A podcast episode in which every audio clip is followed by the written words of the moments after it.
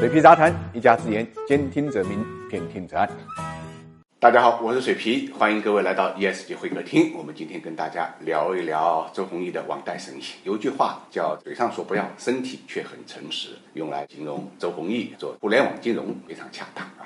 因为周鸿祎呢曾经公开说过，搞不懂中国的互联网公司为什么都是奔着金融去。但实际上，我们发现，因为三六零数科的上市，周鸿祎呢已经在互联网金融领域啊收获颇丰，因为。它在美国上市之后，在香港上市啊，就意味着二次上市，这是不是非常非常诚实？十一月十四号呢，三六零数科啊通过了港交所的遴选啊，更改了二次的上市的招股书啊，二十三号在港交所二次上市发行价定在五十点零三元港币。二十九号正式挂牌。那么从招股书上来看呢，周鸿祎是公司的第一大股东和实际控制人。虽然股权只占百分之十四点三，但是表决权占了百分之七十。数据显示，从一九年到二一年啊，三六零数科的净收入分别是九十点一亿、一百三十五点六亿、一百六十六点四亿啊，净利润分别是二十五亿、三十五亿、五十七点六亿。今年上半年呢？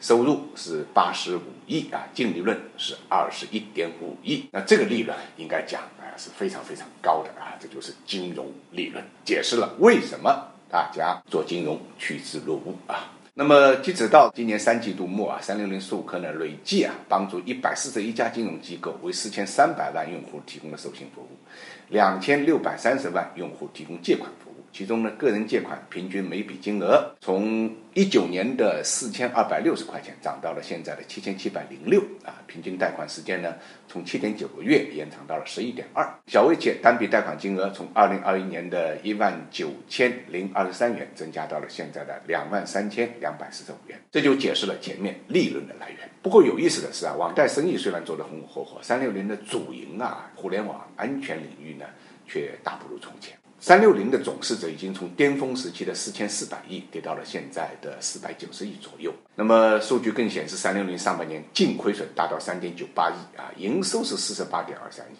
比去年呢下降了百分之十四。到了三季度，公司净亏损已经到了十九点六亿，光三季度就亏了十五点六六亿。由于这三个月啊亏损实在太大，上交所呢已经在发函询问。其实早在二零一九年的时候呢，三六零数科净利润已经超过三六零了。如今，互联网金融这一块已经成为周鸿祎啊收入不可或缺的一部分。正因为尝到了甜头，就很难再戒掉了。所以呢，现在只能是越做越大。但我们都知道，网贷这个东西啊是有风险的啊。那么政策方面的监管也是非常非常严的啊。更何况呢，三六零呢也有一些投诉的压力。应该讲，未来如何规范，也是悬在三六零头上的一把利剑。我们当然希望三六零数科能够给中国互联网金融呢，真的趟出一条路来。什么路呢？就是安全、稳定、平稳。暴利呢是其次的，最关键是什么？安全，安全。